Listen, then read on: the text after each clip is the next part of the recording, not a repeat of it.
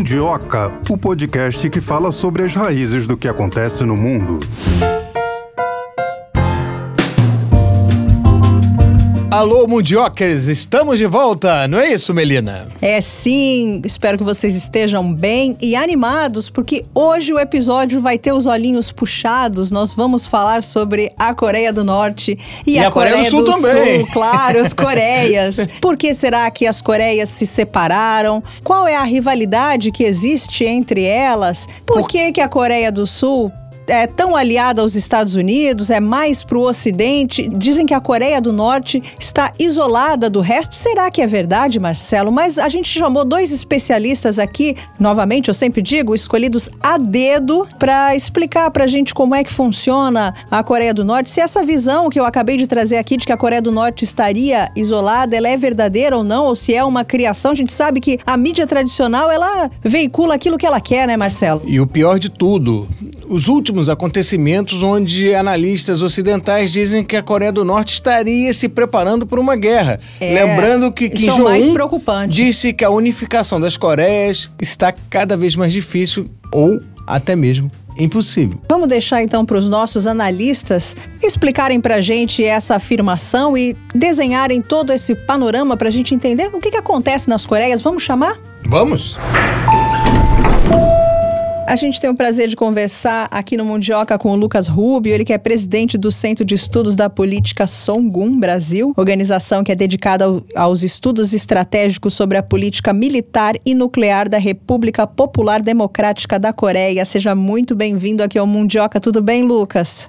Olá, tudo bem? Muito obrigado pelo convite. Estou muito feliz de participar aqui do Mundioca para falar sobre esse tema aí que tem tomado conta dos noticiários nos últimos tempos, né? Lucas, a princípio, assim, qual seria a situação da Coreia do Norte? Ela está isolada, como a mídia ocidental fala, gosta de dizer? Olha, essa é uma pergunta relativa porque em alguns aspectos ela está assim isolada, em outros aspectos nem tanto, né? É importante a gente notar que a Coreia do Norte não se isolou por conta própria.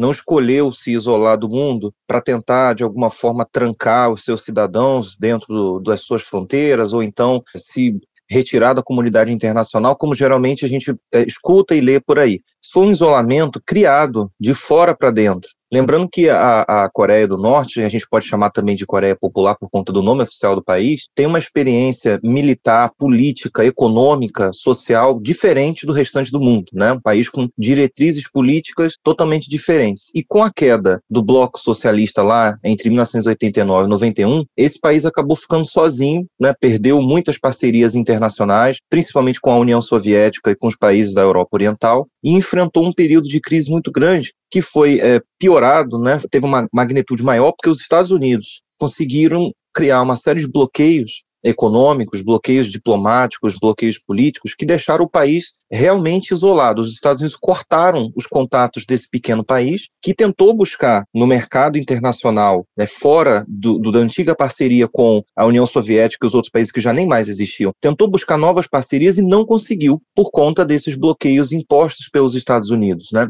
com a anuência da ONU, inclusive, né, muitos outros países com a anuência da ONU. Então esse país foi isolado com uma tentativa de tentar uma tentativa de fazer com que o regime implodisse de dentro para fora, tentando cortar todo tipo de parceria econômica, energética, tudo que você possa imaginar, e acabou que o efeito foi contrário. Porque se tentaram isolar a Coreia do Norte, ela encontrou um caminho muito próprio, muito independente, muito autóctone de resolver as suas questões, de substituir coisas que antes ela dependia do exterior e começou a produzir internamente. Então, é um país que foi isolado, mas que busca romper esse isolamento de muitas maneiras. né?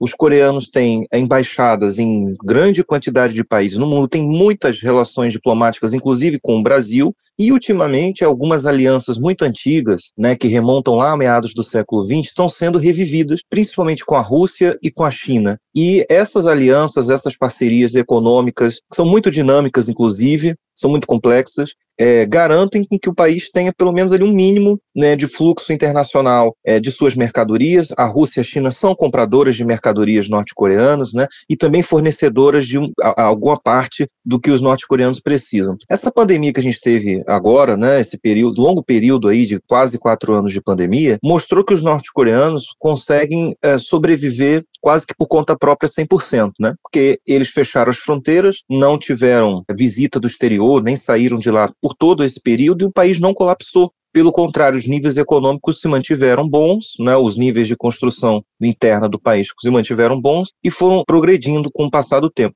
Então, quando alguém fala sobre a Coreia do Norte ter se isolado do mundo, ou ela escolheu isso, eu acho muito complicado. Acho que a gente tem que entender que é mais é o contrário, isolaram a Coreia do Norte do que ela se isolou. E se ela tivesse se isolado por conta própria, isso até teria justificativa, né? Porque ao longo da história da Coreia, que é muito maior do que simplesmente norte e sul da Coreia, as interações com o exterior sempre foram muito negativas. Então, os, os coreanos eh, passaram, né, alguns milênios atrás, por períodos muito longos de isolamento autoimposto. Tanto é que eram chamados de Estado eremita, né, os antigos reinos da Coreia. É, e não é o que acontece hoje, né, eles não escolheram se isolar do mundo. Mas se tivessem escolhido, há uma razão histórica muito grande de contatos traumáticos com o exterior, principalmente com os grandes vizinhos ao redor, né, o Japão, principalmente, a China, a antiga Mongólia, né, que já foi uma grande potência potência, até mesmo com os Estados Unidos, que é uma potência ocidental. Lucas, o que, é que mais incomoda, agora falando um pouquinho da Coreia do Sul, o que, que é o espinho na carne quanto à Coreia do Sul? É a presença de bases americanas no país? Principalmente isso. O, os norte-coreanos observam o Sul como uma, uma base militar avançada dos Estados Unidos, né? Ou, ali é uma questão muito complexa que está sofrendo uma transformação radical muito grande, hum, dramática nesses últimos dias. Né? Nos últimos dias, a gente recebeu a notícia de que houve uma sessão da Assembleia Popular Suprema, que é o órgão máximo de poder lá na, na Coreia uh, do Norte, na Coreia Popular, no qual Kim Jong-un, que é o líder do país, é, decretou que, na verdade, agora deveria se mudar toda a dinâmica interna e encarar a Coreia do Sul não mais como uma parte do território integral coreano, que deve haver uma reconciliação né, que deve se caminhar para uma reunificação pacífica, mas sim como um inimigo. Essa troca de categoria da Coreia do Sul antes como um lugar que estava sob ocupação estrangeira dos Estados Unidos, com suas bases militares lá, para um inimigo número um e um território que é considerado quase que irrecuperável, ela é dramática porque mostra uma, uma troca muito grande da leitura que os norte-coreanos faziam da Coreia do Sul. O que, que incomoda aos norte-coreanos? Em 1945, quando o país eh, se libertou da ocupação japonesa, principalmente pela luta levada a cabo pelo movimento guerrilheiro eh, liderado pelo Kim Il-sung, que vai ser o fundador da República Popular e Democrática, os Estados Unidos invadiram a parte sul, ocuparam a parte sul, numa lógica da Guerra Fria numa lógica de conter a ascensão de um movimento comunista e da construção futura de um Estado socialista naquela região, que era estrategicamente muito importante. Lembrando que a Península da Coreia está do lado da China, do lado da Rússia, na época a União Soviética. Então você imagina que para a Guerra Fria era importante para os Estados Unidos manterem uma base avançada naquele território. Quando os Estados Unidos fazem isso, eles não só estabelecem uma base com os seus soldados, como eles criam uma república artificial, que é a República da Coreia, que ao longo desses últimos aí quase 80 anos tem sido uma representação, né, uma imagem assim é, um pouco deformada dos Estados Unidos na região. Os norte-coreanos se incomodam com o fato de que na Coreia do Sul não só há uma, um contingente muito grande de soldados dos Estados Unidos, são mais de 30 mil tropas, para vocês terem uma ideia, além de armas é, é, de todos os tipos implantadas voltadas contra a Coreia do Norte, como o governo sul-coreano. Né? Os governos sul-coreanos, isso é, é sintomático porque é uma construção do Estado, né? é uma coisa ainda maior. O Estado sul-coreano e os consequentes governos que o dirigem são extremamente pró-americanos. Eles não conseguem dar um passo sem pedir permissão aos Estados Unidos, sem estar sob o controle dos Estados Unidos. Né? E isso faz com que a questão nacional, que é a questão gravíssima de que o país foi dividido ao meio, foram criados dois estados diferentes, sendo que o povo coreano é o mesmo povo, fala a mesma língua, tem a mesma cultura, a mesma raiz histórica. Essa questão nacional sempre é jogada de lado pela Coreia do Sul amando, é claro, né, obedecendo aí, é claro, os ditames de Washington, né, dos Estados Unidos, que praticamente controlam aquele país. Então os norte-coreanos se incomodam com isso, com o, o, Estado fantoche, que é hoje em dia a República da Coreia, né, e, e foi desde o seu nascimento, e com a presença do, dos Estados Unidos ali. Eles consideram que é uma grande traição porque eles não conseguem é, admitir que o próprio povo coreano né, esteja se virando contra o seu próprio povo, que é o povo coreano do norte. Eles não conseguem entender e, e têm uma grande é, frustração como que os sul-coreanos não enxergam que estão sendo usados para é, trair e atacar o seu próprio povo, que é o povo coreano, que no fim das contas é um só e foi aí lamentavelmente dividido e separado, né, numa fronteira a norte e sul. Você acha que a tentativa de unificação que começou lá pelos 2000, ela perdeu força e isso daí só aconteceria caso os Estados Unidos deixassem a Coreia do Sul? Infelizmente eu tenho que concordar. Eu acho que isso está irreversivelmente perdido. A tentativa de, de reunificação pacífica, pelas próprias declarações da, da, da parte norte né, nos últimos dias, uh, não há mais interesse nessa alternativa. Lembrando que essa opção de reunificação pacífica e dialogada é uma opção historicamente adotada pelo Norte e não pelo Sul. Né? Os dois estados, é, a República da Coreia no Sul e a República Popular Democrática da Coreia no Norte, têm seus ministérios, têm seus órgãos governamentais, que são aqueles órgãos para tratar da reunificação. Isso existe há muitos anos, muitos anos. Eles foram criados primeiro no Norte.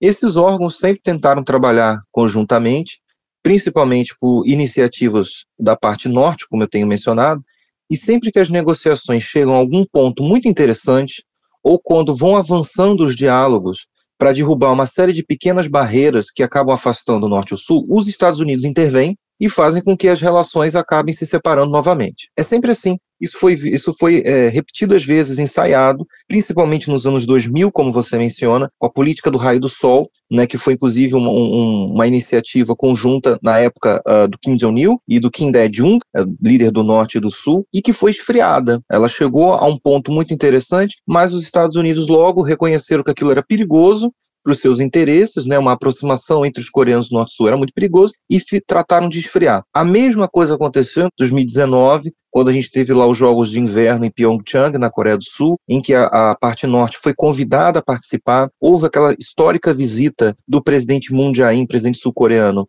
à Coreia do Norte e o, o presidente Kim Jong-un também foi à Coreia do Sul nesse biênio 2018-2019, sem contar os encontros com o, o, presidente dos Estados Unidos, Donald Trump, né? Tudo isso também chegou a um ponto em que se desgastou. O Norte propõe, desde a década de 70, isso foi uma idealização Uh, do Kim Il-sung, que era o líder da época, uma confederação, né, que é a República Confederada Democrática de Coreia seria uma forma de tentar acelerar a reunificação, mantendo os sistemas políticos e os, os, sistemas econômicos, mas eliminando a hostilidade militar que existe, né, a nítida tensão militar que existe entre as duas partes. Essa proposta sempre foi ignorada, rejeitada, nunca foi levada a sério pela parte sul né? E os norte-coreanos sempre mantiveram essa posição de tentar dialogar. Só que a condição básica dos norte-coreanos é essa que você menciona: a saída das tropas dos Estados Unidos e que o problema dos coreanos seja resolvido pelos coreanos. Só que isso é inconcebível para os Estados Unidos. Os Estados Unidos não vão abandonar aquela base, ainda mais no contexto de hoje.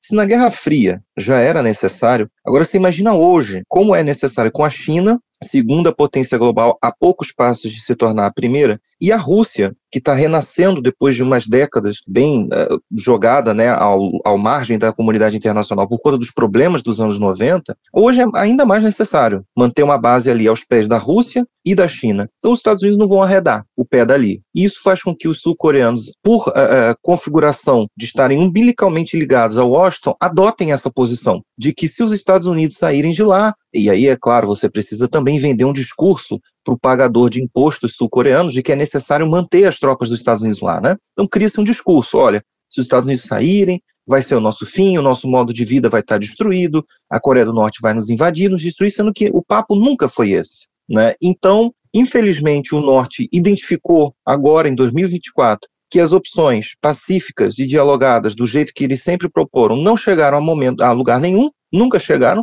quando caminhavam, logo eram cortados por agentes externos, nomeadamente Estados Unidos, e decidiram então se recolher, né, é, abandonar essa posição de reunificação e eles não estão em nenhum momento falando que vão anexar a força a Coreia do Sul. Importante dizer isso. Não foi dito em nenhum momento isso. O que eles estão dizendo é o seguinte: já não tentamos mais diálogo, não, não achamos que isso seja produtivo, e se acontecer uma guerra, nós não, não tentaremos evitar, nós vamos lutar. Né? É, é um rompimento muito grande com a antiga é, política deles. Inclusive, os ministérios que existiam na Coreia do Norte, é, o Ministério da Reunificação Nacional e o Conselho da, da, Conciliação Nacional também foram dissolvidos agora nessa reunião que aconteceu poucos dias atrás. É, enfim, isso é uma, uma tragédia. Né? É o mesmo povo separado e a gente está vendo agora o resultado de 80 anos de imperialismo estadunidense na região, né, a que fim chegou. Os norte-coreanos desistiram de uma posição histórica muito, muito adotada, o que é uh, bem triste e não é culpa dos coreanos, mas sim culpa de quem impôs essa divisão nacional que é inaceitável aos próprios coreanos. Mas os sul-coreanos não poderiam, né, você disse que é, realmente é muito trabalhado na cabeça deles, que eles precisam né, dos Estados Unidos é, ali, mas eles não poderiam botar os Estados Unidos americanos para fora? A gente vê até países africanos fazendo isso com o colonizador depois de tempos de dominação. Olha, isso eles podem sim e eu creio até que seja um desejo de uma parcela bem significante da população. Quando o atual presidente assumiu, poucos meses depois dele assumir, grandes manifestações de rua irromperam na Coreia do Sul pedindo a saída das tropas dos Estados Unidos. Quando os Estados Unidos realizam esses exercícios conjuntos com a Coreia do Sul, imitando, né, treinando uma invasão ao norte, isso cria uma, sempre um, um, uma tensão política muito grande na parte sul porque as pessoas observam aquilo ali como se estivesse se atiçando uma coisa que estava despertada. Porque os sul-coreanos entendem, eles veem que os norte-coreanos se irritam com os exercícios militares. Afinal de contas, quem não se irritaria, né? Com exercícios militares que visam simular uma invasão ao seu país. Os sul-coreanos veem que isso irrita os norte-coreanos, que isso aumenta a tensão na região, que isso cria instabilidade, isso chega a criar situações que nós talvez no Brasil não tenhamos muita ideia, mas que são estressantes, como, por exemplo, alarmes de treinamento de bombas tocando em Seul. Então as pessoas ficam estressadas, as pessoas ficam nervosas, pensando que a qualquer momento vai começar uma guerra, e obviamente elas começam a identificar que quem está provocando isso é a própria parte dela, né, a própria Coreia do Sul. Então, é, não é noticiado pela mídia tradicional, infelizmente, mas os sul-coreanos protestam muito contra o governo quando está envolvido nesse tipo de exercício. Também há uma, um grande protesto contra a presença das tropas dos Estados Unidos na Coreia do Sul. Essas tropas lá têm um caráter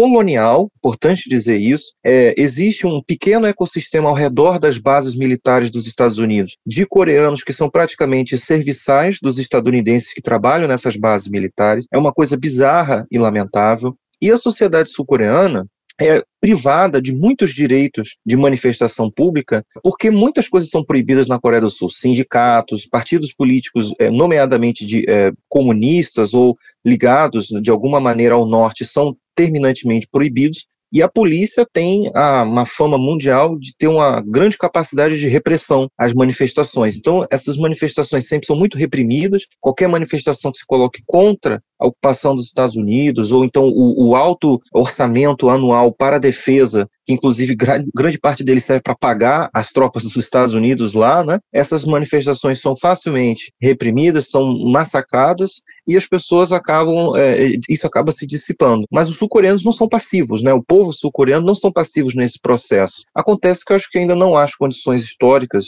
políticas, né, e de organização ainda suficientes para que os sul-coreanos consigam fazer isso. Porém, eu creio que essa é a grande tarefa né, do, dos trabalhadores da Coreia do Sul: é lutar ativamente e conseguir expulsar as tropas dos Estados Unidos do seu país. Porque isso mantém só o status colonial. Em pleno século XXI, 2024, a gente ainda tem países que são plenamente colonizados, países que, inclusive, temos uma ótima opinião né, pública sobre, mas são países colonizados, como a Coreia do Sul, por exemplo. Lucas, voltando ao que a gente estava conversando, é, você acredita mesmo que daria para fazer uma unificação das Coreias, mas com dois sistemas econômicos independentes? Ou não? Ou alguém ia ter que ceder, ou alguém ia ter que criar um novo sistema econômico. Os norte-coreanos acreditam, pelo menos acreditavam até poucos dias atrás, que era possível sim. Naquela proposta que eu mencionei, né, da década de 70, defendida principalmente nos anos 80 pelo presidente Kim Il-sung, daquela República Confederada, iria se eliminar a fronteira nacional, né, aquela fronteira que existe no, no meio, aquela zona desmilitarizada seria desativada. A ideia deles é que as pessoas poderiam circular livremente do norte para o sul, as pessoas poderiam se reencontrar depois de décadas separadas, né? Essa é uma ideia, uma proposta norte-coreana. E que o sistema político e econômico, os partidos políticos que existem, as empresas, né, tudo seria mantido temporariamente. E aí, depois de alguns anos de experiência, de é, intercâmbio entre os dois lados, haveria um, uma forma de um plebiscito nacional, né, um referendo nacional, alguma coisa desse tipo, em que o total da população coreana, somada norte e sul, decidiria o seu destino, se iria adotar o uh, sistema socialista do norte ou sistema capitalista do sul, ou então é, uma terceira coisa. Né? E essa foi uma, foi uma proposta muito revolucionária, digamos assim. Né? Os norte-coreanos é que pro, propuseram isso, e eu acho que quando fizeram essa proposta, existia mais uma ideia de tentar conversar para chegar a alguma, é, algum resultado. Agora, dizer que seria uh, aconteceria de modo X ou Y, aí seria pura uh, astrologia, né? Eu tentar decifrar uma coisa que não tem como, mas eu acho que é louvável que os norte-coreanos tenham proposto o intercâmbio do norte e sul, né? O fim da fronteira e pelo menos uma, seria uma forma de aproximação muito grande. O que resultaria disso, não temos como saber, só se isso chegasse a acontecer. E parece que, infelizmente, estamos bem longe disso. Vamos falar de outra coisa que ninguém tem como saber? O encontro do Putin com o Kim Jong-un. Assusta o fato de ninguém saber o que, que eles combinaram, qual é o acordo, o que, que saiu daquela reunião deles? Com certeza assusta. Assusta porque os norte-coreanos sozinhos já assustam muito né, os interesses do, dos Estados Unidos, das potências ocidentais naquela área do mundo. Né? Os norte-coreanos serem independentes, terem o seu próprio sistema, o seu próprio modo de vida, não serem orientados por outro país e sim responderem apenas ao seu próprio povo, isso é uma coisa muito assustadora para os Estados Unidos e para alguns países do mundo. E aí, quando esse país começa a é, reaquecer, a reviver alianças que outrora já foram muito fortes e agora estão em outro patamar, em outra dinâmica, isso assusta ainda mais. É importante porque uh, o Kim Jong-un já tinha ido à Rússia alguns anos atrás, antes da pandemia, tinha se encontrado com o Putin também. Naquela ocasião, antes da pandemia, né, o encontro antes desse que nós tivemos há poucos meses atrás, foram uh, um pouco tímidas, né, as resoluções que dali saíram, mas dessa vez uh, foi significantemente mais interessante, né, porque os norte-coreanos declararam publicamente apoio à missão da Rússia na Ucrânia, né, na operação militar ucraniana, declararam apoio na missão russa que foi chamada desse jeito, a missão contra o fascismo, né. Então isso é muito importante o que os norte-coreanos declararam publicamente, e a gente tem notado, depois desse encontro do Kim Jong-un com Putin, um intercâmbio maior entre as duas partes, né? Porque foram realizadas várias conversações no sentido de se incrementarem as alianças econômicas, as alianças militares, inclusive, né, os intercâmbios, e a gente viu, por exemplo, o ministro das Relações Exteriores russo indo à Coreia, né, a ministra das Relações Exteriores da Coreia Popular acabou de ir à Rússia alguns dias atrás. Houve até mesmo intercâmbio cultural, porque algumas, uh, alguns grupos culturais russos foram até a Coreia fazer apresentações. Né? E tudo isso dentro de um contexto muito interessante no ano passado, que foi o contexto dos 70 anos, né, a comemoração dos 70 anos do fim da Guerra da Coreia, que os nossos coreanos chamam de Guerra de Libertação da Pátria, que foi uma guerra que a, a, a Coreia, o povo coreano, contou com grande apoio do povo soviético. Né? A, Rússia como a, a, herdeira, a maior herdeira do legado da União Soviética, esteve presente no desfile militar. O ministro da Defesa da Rússia, Sergei Shoigu, esteve lá na Coreia no desfile dos 27 de julho, né, que marca a data do armistício, a assinatura do armistício. Lembrando que os russos né, melhor dizendo, os soviéticos, contribuíram muito para a causa de libertação do povo coreano em dois momentos, que é 1945, a luta contra o Japão, e depois em 1950, 53, na luta contra os Estados Unidos, né, forneceram quantidades imensas de material, de apoio logístico, inclusive. Então, é, com certeza, esses diálogos que tivemos aí, e eu espero que tenhamos mais, né, entre o Kim Jong-un, Putin, entre Pyongyang e Moscou, assustam, porque a Rússia mostrou, inclusive, né, nos últimos anos, é, que ela não depende das é, tradicionais, como todo mundo acha, o, o mundo inteiro, né, acha que é necessário ter aliança com o Ocidente, com os Estados Unidos para se estar bem. E a Rússia está mostrando que não, que na verdade há muitos outros parceiros no mundo, às vezes muito mais interessantes, né, com alianças muito maiores, com possibilidades de crescimento muito é, mais legais para si, né, para as duas partes. Então, os russos agora estão buscando em lugares não muito tradicionais outros amigos, outros parceiros, e estão mostrando que isso tem dado muito certo. E os coreanos aproveitaram isso, né, aproveitaram para é, reaquecer uma amizade muito antiga, uma amizade que sempre trouxe frutos muito bons para os dois lados, inclusive. Então isso é muito importante, é um movimento muito importante. Lucas, essa volta da diplomacia com a Rússia é um fator, mas você acredita que numa hipotética decisão de ir para o fronte, ir para uma guerra, propriamente dito, a Coreia do Norte teria o apoio da Rússia ou teria também o apoio da China? Que a China também se vê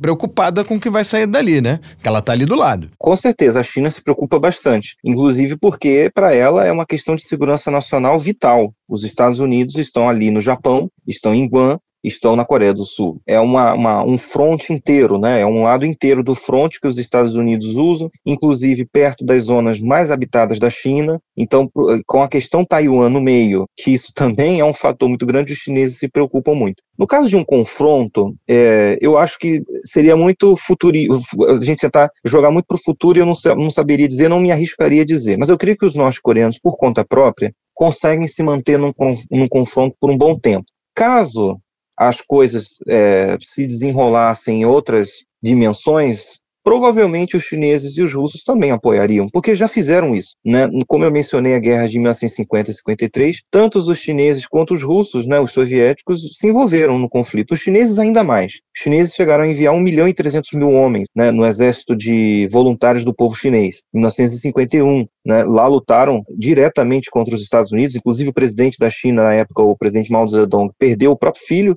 nesse conflito, que era um, um, voluntário. Então, creio que em nome de muitos interesses, há muitos interesses em jogo, né? Aquele território da Coreia é importante, o território da República Popular, que ele se mantenha do jeito que está, neutro, independente, soberano, né, sem nenhuma base estrangeira. Isso é de, de segurança nacional imensa para a China e para a Rússia. Então, creio que se essa segurança fosse violada, se essa condição da existência do Estado da República Popular Democrática fosse ameaçada, eu tenho é, quase que certeza que sim, os russos e os chineses entrariam em, em, em apoio. E agora o, os Estados Unidos estão é, com muitas frentes abertas no mundo inteiro, né? São tempos interessantes para se viver e se analisar o que acontecerão nos próximos anos ou nas próximas décadas. Eles abriram é, muitas possibilidades de frentes e todas as frentes parece que estão se abrindo ao mesmo tempo. Será que eles vão conseguir manter tudo isso? É difícil um império conseguir manter, é, não só no seu próprio território, né? no seu próprio território manter duas frentes já seria difícil, imagine no mundo inteiro. Então são perguntas aí que a gente vai precisar de algum tempinho para conseguir responder. Teria a questão também de uma possível volta do Trump. Mudaria alguma coisa se o Donald Trump voltasse a ser o presidente dos Estados Unidos e ele teve aquela, aquele encontro histórico com, com o presidente norte-coreano?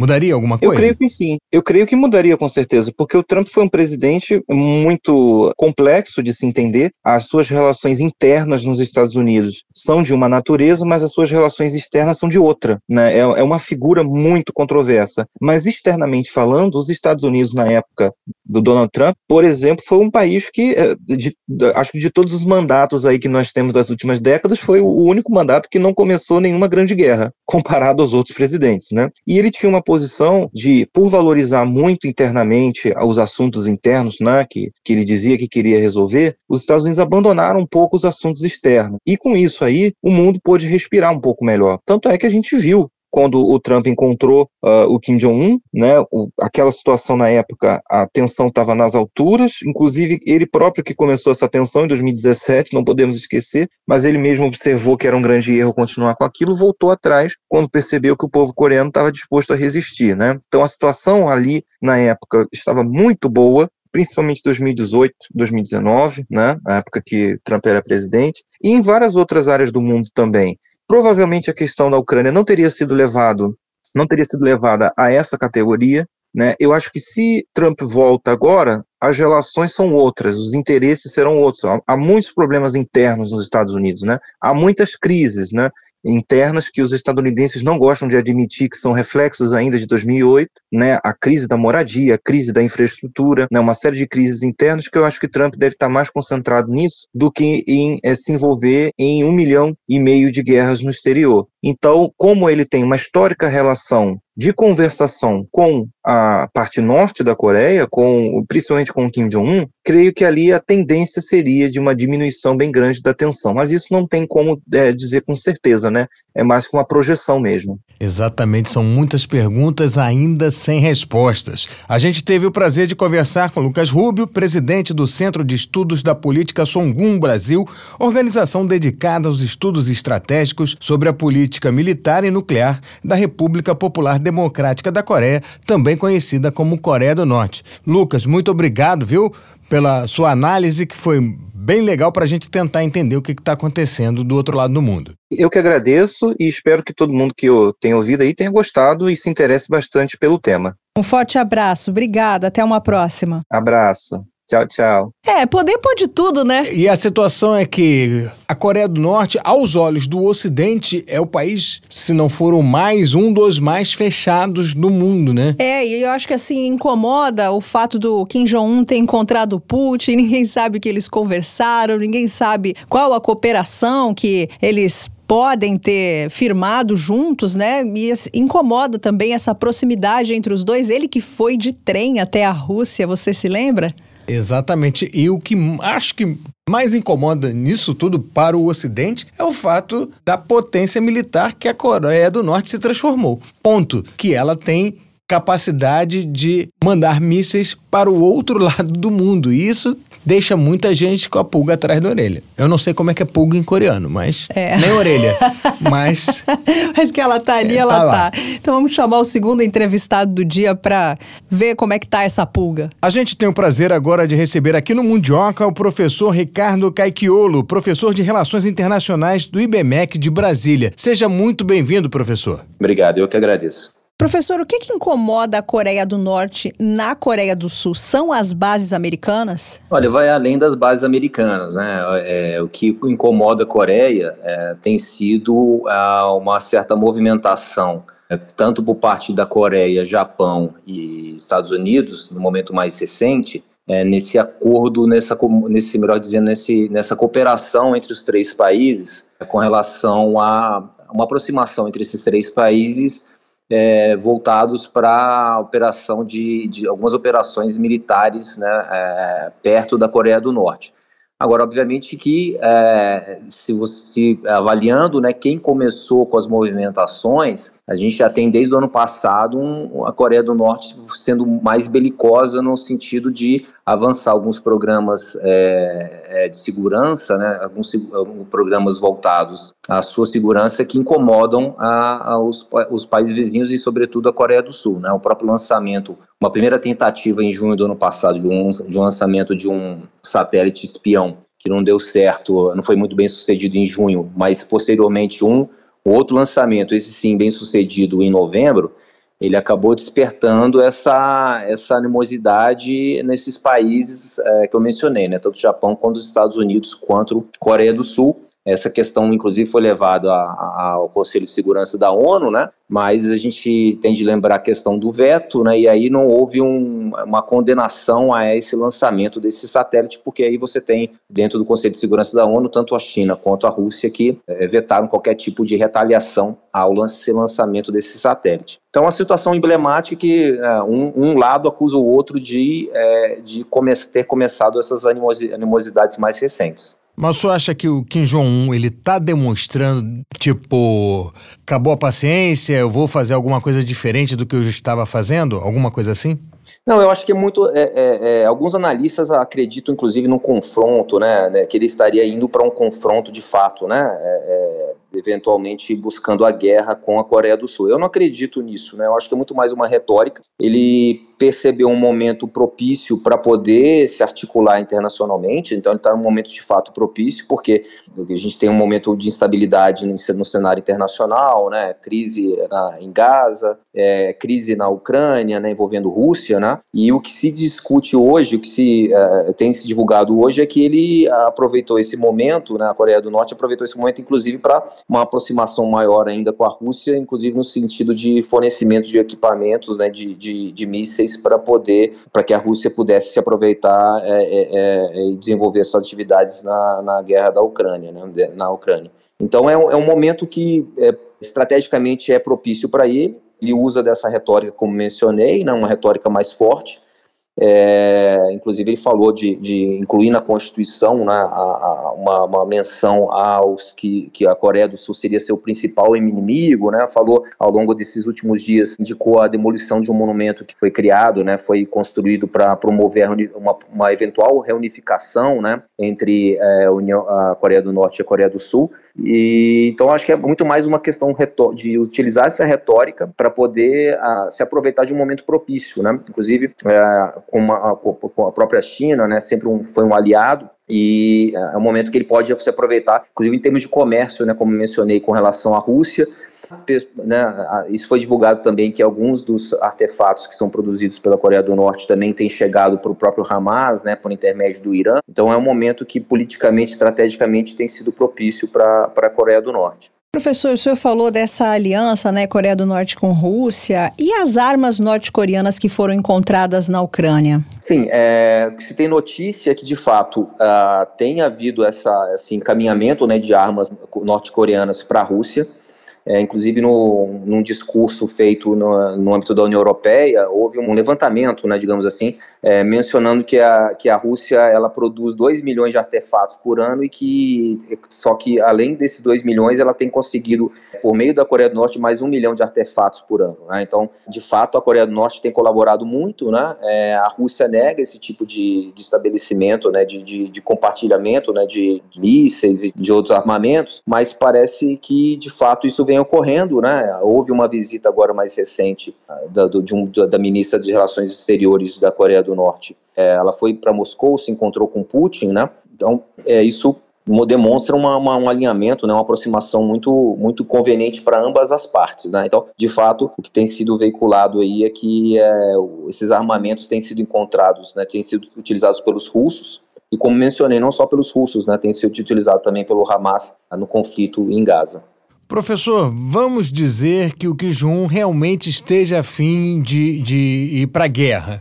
O senhor acha que isso daí aconteceria sem um, um, um, um, sinal positivo tanto de Rússia quanto de China, ou seja, Rússia e China poderiam diplomaticamente ou até não falar para a Coreia do Norte não trazer guerra naquela região? Ah, sem dúvida nenhuma, né? É, tudo que se passa na Coreia do Norte, em grande medida, é, é, eles são muito próximos da, da China, muito próximos da Rússia, né? Eles, digamos, teriam que pedir a benção de ambos esses países para poder se envolver no conflito, né?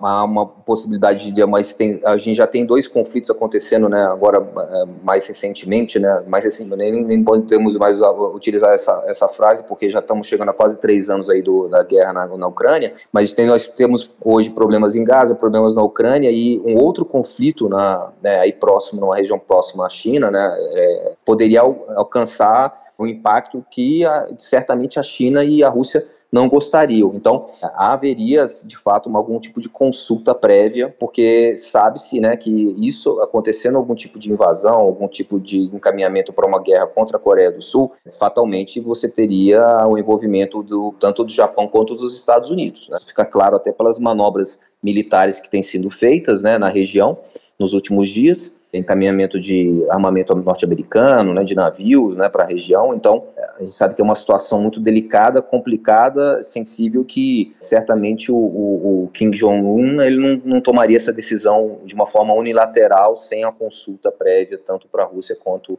para a China. Professor, e a disputa pelas ilhas em Pyong? Eu sei que elas foram, tiveram que ser evacuadas, né? Não tem muito sim, tempo. Sim. Como é que está uhum. essa questão? Não, é, é, é, houve aquele lançamento de alguns artefatos, né, que não chegaram a cair na ilha, né, mas caíram houve, no mar, né? É, caíram no mar, né, caíram próximos à, à, ilha, mas houve evacuação. É, e aí, é, como mencionei anteriormente, né, você tem aquela, aquela retórica, a bravata, né, o, o discurso que é meticulosamente calculado. Né? Certamente eles calcularam exatamente para, obviamente, não cair na ilha, porque senão aí seria deflagrado eventualmente uma guerra entre, entre ambos os países. Ainda que, de fato, né, em termos, se a gente for analisar a situação de ambos os países, né, eles nunca declararam a paz entre eles. Né? O que existe hoje é, uma, é, é um armistício. Né? Eles não fizeram, não, não há uma assinatura de um tratado de paz desde a Guerra da Coreia, que se finalizou em 53. É, mas é, tudo foi é, meticulosamente pensado para que não, não caísse na, no território é, sul-coreano. Caso contrário, aí poderia sim avançar para um conflito entre ambos os países. Né? É, faz parte de um processo né, de bravata, de intimidação, né, de dissuasão. Então, esse lançamento mais recente, agora no domingo, né, de um míssil intercontinental é, por parte da Coreia do Norte, é uma, mais uma demonstração da força que eles têm e, de fato, é o que se sabe hoje é que eles conseguiram realmente desenvolver, tem o domínio da, da tecnologia nuclear, né? E isso, por si só, é um elemento que traz mais um pensamento de maior sensibilidade, maior sensibilidade por parte de todos os atores envolvidos quando vai, quando vai se tratar com relação ao que vem acontecendo dentro da Coreia do Norte. Né? Professor, o senhor falou que nunca foi assinado um tratado de armistício, mas no início dos 2000, né, o processo de reunificação parecia estar mais perto. A gente diria que hoje essa possibilidade já não existe mais? Ah, eu acho que agora isso foi enterrado, né, esse processo, esse, essa possibilidade da reunificação, né, porque pelo que foi falado, inclusive pelo próprio Kim Jong-un, né, ele pôs fim enfaticamente a esse tipo de pensamento, né, e, e ele acabou mudando um pouquinho das, quer dizer, mudando drasticamente as diretrizes dos seus antepassados, né? Tanto o Kim Jong e, e o Kim Il Sung, né? O, o, respectivamente o avô e o, e o pai é, do Kim Jong Un, eles avaliavam a possibilidade de uma reunificação sem conflitos, né? Sem partir para a guerra, né? Pensavam que deveria acontecer uma reunificação nacional por meios pacíficos, sem recorrer às armas, né? O, pela, pelas declara últimas declarações do Kim Jong-un, então, Kim Jong-un, nós temos aí uma mudança drástica essa, nessa orientação que, de uma, dessa, uma certa forma, permanecia há mais ou menos 80 anos, né? Ele manda uma mensagem muito clara que essa possibilidade de reunificação pacífica foi colocada de lado ainda mais quando ele menciona, né, e ele, ele fez um discurso ao parlamento é, mencionando a intenção de colocar dentro da própria Constituição é, da Coreia do Norte a identificar a Coreia do Sul como seu principal inimigo. É, e, e, não foi, não, não, parou aí, né? anunciou a abolição do Comitê para a Reunificação Pacífica do, do país, né? de, um, de um gabinete nacional de cooperação econômica e de, de administração que envolvia ambos os países, enfim, é, as entidades que trabalhavam nessa cooperação entre é, bilateral, elas foram é, abolidas por parte da Coreia do Norte. Então, realmente ele sinaliza que a reunificação ela ficou muito distante. Professor, me esclareça um fato histórico. Os Estados Unidos, as tropas americanas, elas perderam a guerra na Coreia. Como é que eles continuam até hoje na Coreia do Sul? É, a, a verdade é o seguinte, né? Não houve um, um vencedor de fato, né, com relação a essa guerra que aconteceu entre a Coreia do Norte e a Coreia do Sul, né? A, a invasão aconteceu, foi iniciada pela Coreia do Norte, né? Ela dominou a maior parte do Sul, né? Conseguiu controlar, inclusive, boa parte da, da península, né?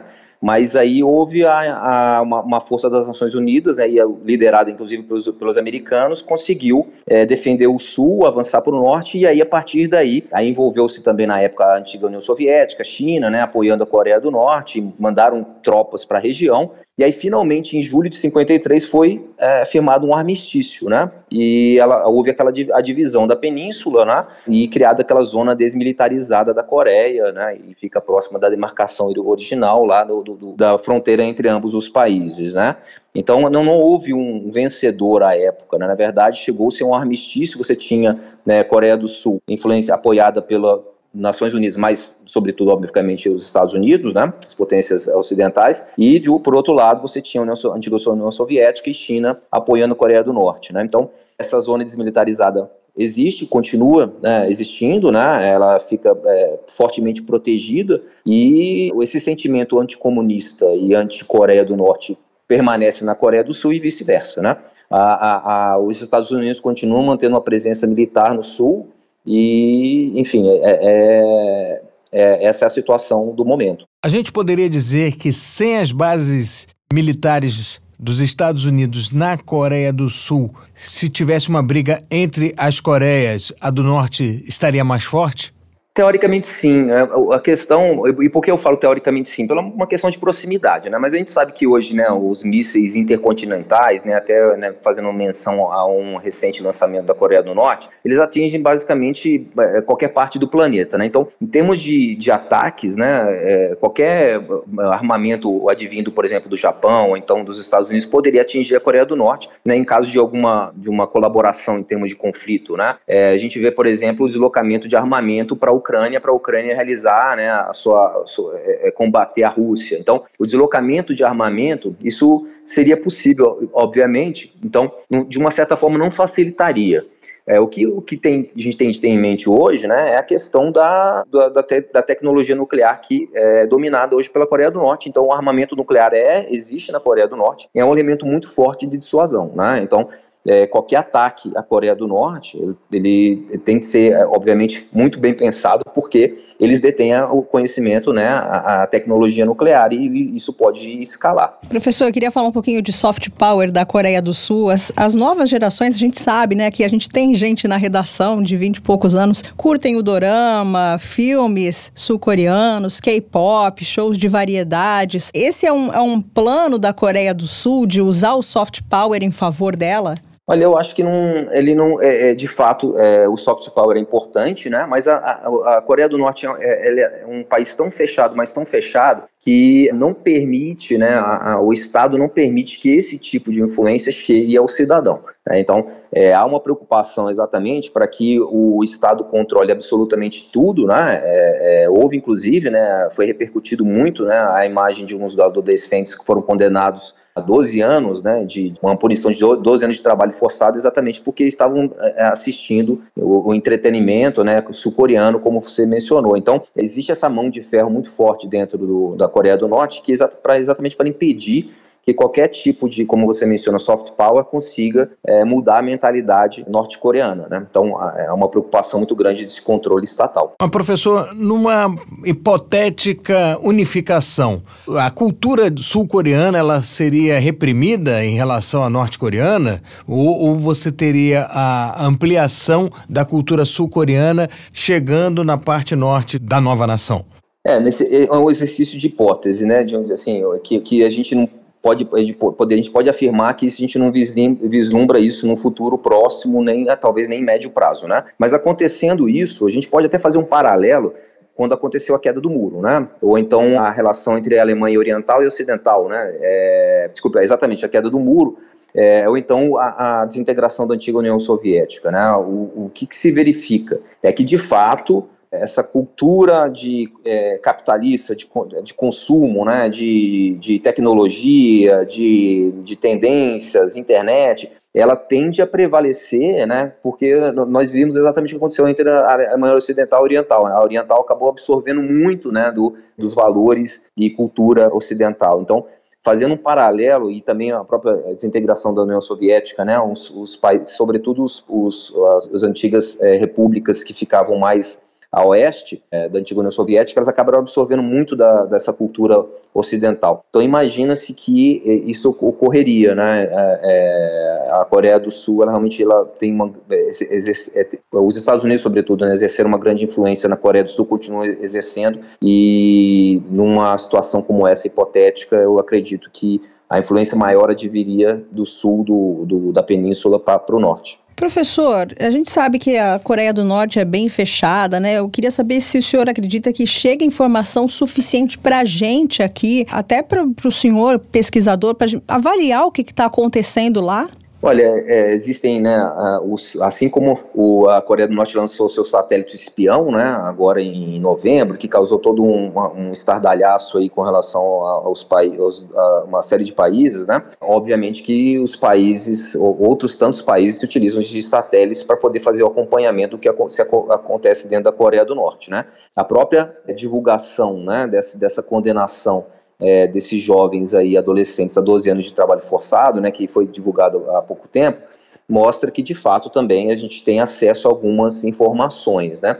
É, consegue-se, as informações são possíveis né, de serem conseguidas. Né? No, outro dia eu estava vendo uma russa que teve autorização de ir para um, uma, uma, estação de esqui dentro da Coreia do Norte, né? isso está tá divulgado acho que no YouTube, eu fui dar uma, uma olhada nisso. É, elas são, uh, não são uh, muitas né, as informações, Inclusive, quando houve né, uma, um boato de que talvez o Kim Jong-un estaria muito mal de saúde, né, houve esse boato há, um, alguns anos, é, isso não, não, havia uma certeza absoluta, mas essa informação acabou sendo monitorada né, e, e acompanhada, é, sobretudo, pelos países ocidentais. Então, a gente tem informações, mas de uma forma, uma certa forma, muito restritas né, sobre o que está acontecendo lá dentro da Coreia do Norte. É, o que se sabe, né, e aí a gente verifica isso por meio da, da mídia, né, essa, por exemplo, a visita agora da ministra das Relações Exteriores é, norte-coreana à Rússia, é, esses encontros né, de, é, entre estadistas, né, isso obviamente a gente acaba, eles acabam sendo mais divulgados, a gente tem acesso muito mais a esses encontros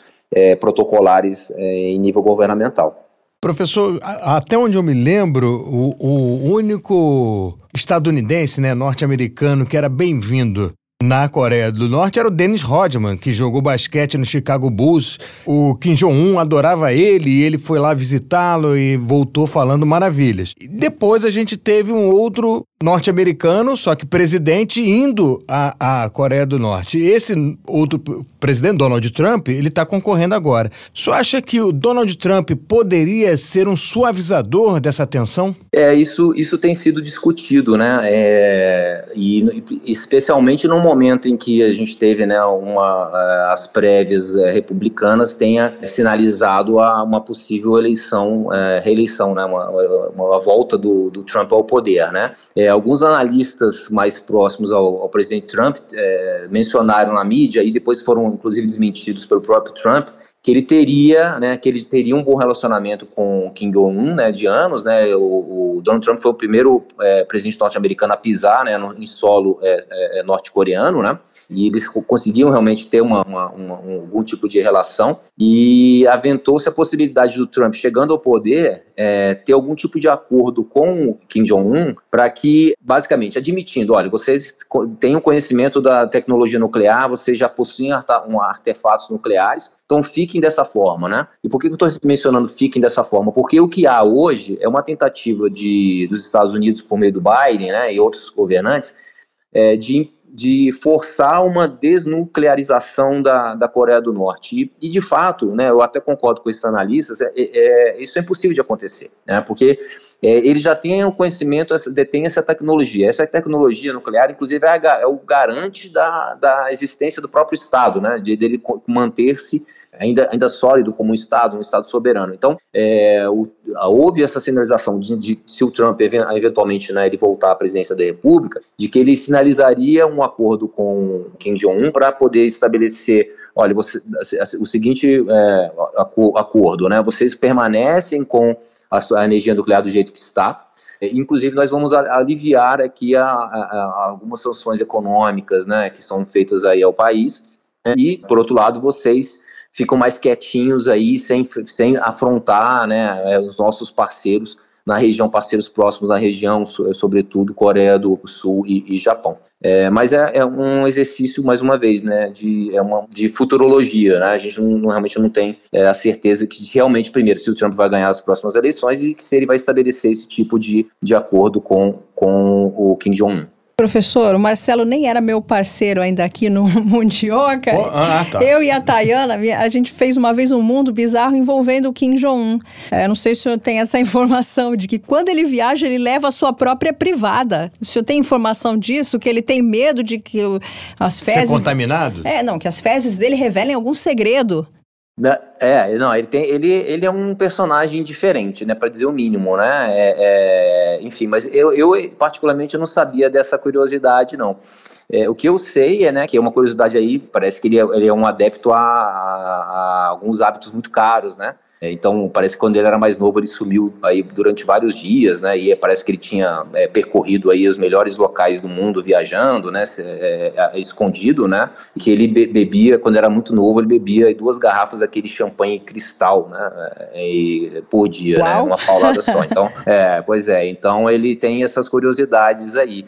Essa da privada, para falar a verdade, eu não, eu não, eu não, eu não eu desconhecia. Essa é uma para o senhor dar numa próxima entrevista, né? Acrescentar aí as curiosidades do do champanhe. É, eu, ia, é, eu, ia, eu ia falar do Dennis Rodman, mas ele, ele já falou, né? Essa do Dennis Rodman é muito boa também, né? Ele, ele é fã de basquete, né? É, tem essa, essa outra curiosidade aí. Dennis Rodman foi, foi recebido como um rei na, na Coreia do Norte. Pois é. Agora, fala, falando em Coreia do Sul, professor, a gente sabe algum movimento que a população sul-coreana já esteja meio que cansada de estar cedendo seu território para bases militares dos Estados Unidos? Ou seja, eles falar assim, gente, já deu, já acabou, deixa a gente ficar por nossa conta e risco? Olha, eu acho que eles, eles acham muito bom essa base militar americana estar tá lá, né? Assim, eu não, eu não tenho, para falar a verdade, nenhum tipo de informação sobre algum tipo de pesquisa que tenha sido feita dentro da, da Coreia do Sul para avaliar, né, entre a população, né, essa percepção, mas é, o meu sentimento, né, é, eu acho que eles acham que isso é, é, é importante, né, pontos de vista de segurança para o próprio Estado, como, de uma certa forma. São duas bases militares né, que eles têm, né? Uma em uma chama base aérea de Ozan e uma outra de Kunsan. Enfim, mas agora eu não tenho, eu não tenho é, noção se realmente qual é a percepção, para poder afirmar a percepção da população coreana. Eu entendo que é, até, pela, pelo, pela questão né, da, sempre uma ameaça né, da, da própria Coreia do Norte, né, eles acham que seria interessante é, é ter essa, essa, essa, essa permanência né, dos, dos, dos, americanos na região. Eu lembro que mais ou menos em 2018 houve né, uma, uma alguma coisa nesse sentido, né, porque é, houve uma, uma, uma, possibilidade da saída dos soldados americanos né, e o fechamento de algumas bases e tal, mas na época o presidente sul-coreano ele, ele rejeitou essa possibilidade é, da saída, né, inclusive numa época em que estava se avançando para negociar, negociando de fato na época né, uma, um tratado tratado, finalmente um tratado de paz entre as duas Coreias, talvez tenha sido o momento mais que, que tanto Coreia do Sul quanto Coreia do Norte chegaram mais próximos a finalmente a assinatura desse tratado de paz que nunca saiu, né? É, eu acho que é, agora, e certamente se isso for levantado agora entre a população, sobretudo agora, né, certamente a população sul-coreana ia ser contrária à saída das, a, a essa desmobilização das bases é, norte-americanas na região. Professor, última pergunta, e aquele soldado americano que fugiu para a Coreia do Norte, nunca mais a gente teve informação dele. O senhor sabe que desfecho teve essa história? Olha, eu acho que nem eu nem ninguém sabe qual foi o desfecho, né?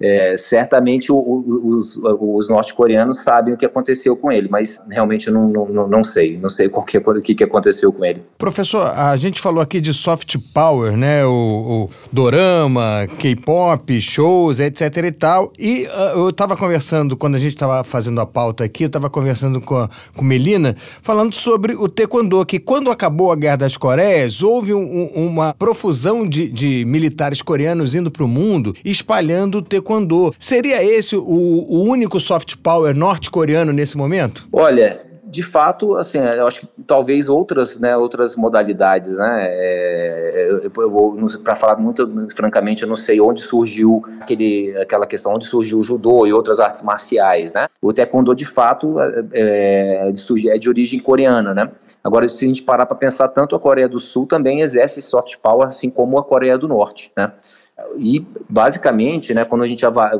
vai, analisar, o que se tem, inclusive, de notícia, na verdade, o, o taekwondo ele mais, seria mais originário da, da parte sul do que do, da parte norte da Coreia. Então, eu não vejo como um, um soft power importante né, é, pra, por parte da Coreia do Norte. Eu acho que a, a Coreia do Norte ela acaba sendo um país é, emblemático e, e único né, no mundo, assim, pela, pela, pelo fato de ser tão fechado. Né? Ela acaba tra, é, trazendo essa curiosidade que foi aumentada exatamente agora pelos últimos acontecimentos, né, por esse, os últimos acontecimentos envolvendo tanto a Coreia do Norte, mas também essa mobilização dos Estados Unidos, Japão, é, Coreia do Sul. e todo esse, esse e ampliado para um momento aí de estabilidade internacional, né, com outros conflitos acontecendo aí ao redor do mundo. Tá certo, a gente conversou com o Ricardo Caichiolo, professor de Relações Internacionais do IBMEC de Brasília. Muito obrigada pela sua participação. Espero contar com o senhor em outros momentos aqui no Mundioca. Ah, eu que agradeço. Um abraço para vocês. Um Obrigado, abraço, professor. Tchau, um abraço. Tchau. Até mais, tchau. Vamos ao mundo bizarro, Mel? Vamos lá.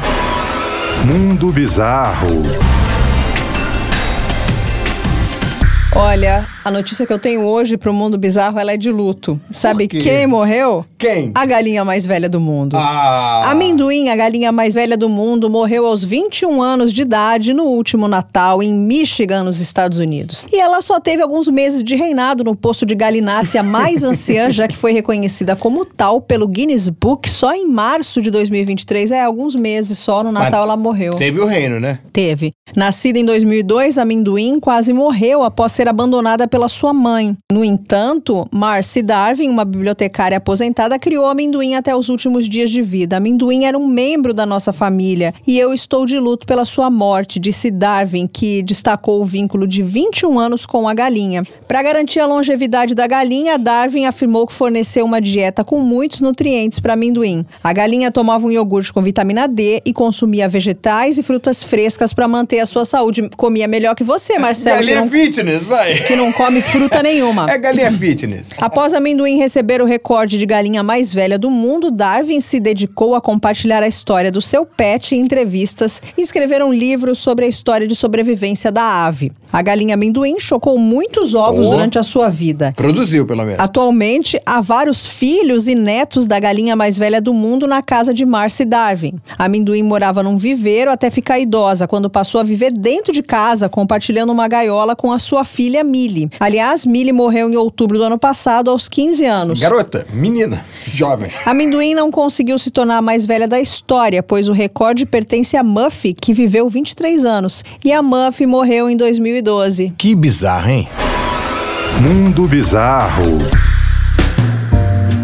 Programa chegando ao fim. Exatamente, eu espero que vocês, Mundiokers, continuem conversando comigo pelas redes sociais e também curtindo, compartilhando, fazendo comentários. Arroba Mundioca com K no Twitter, arroba mundioca.podcast no Instagram. Beijos! Tchau, tchau. Mundioca, o podcast que fala sobre as raízes do que acontece no mundo.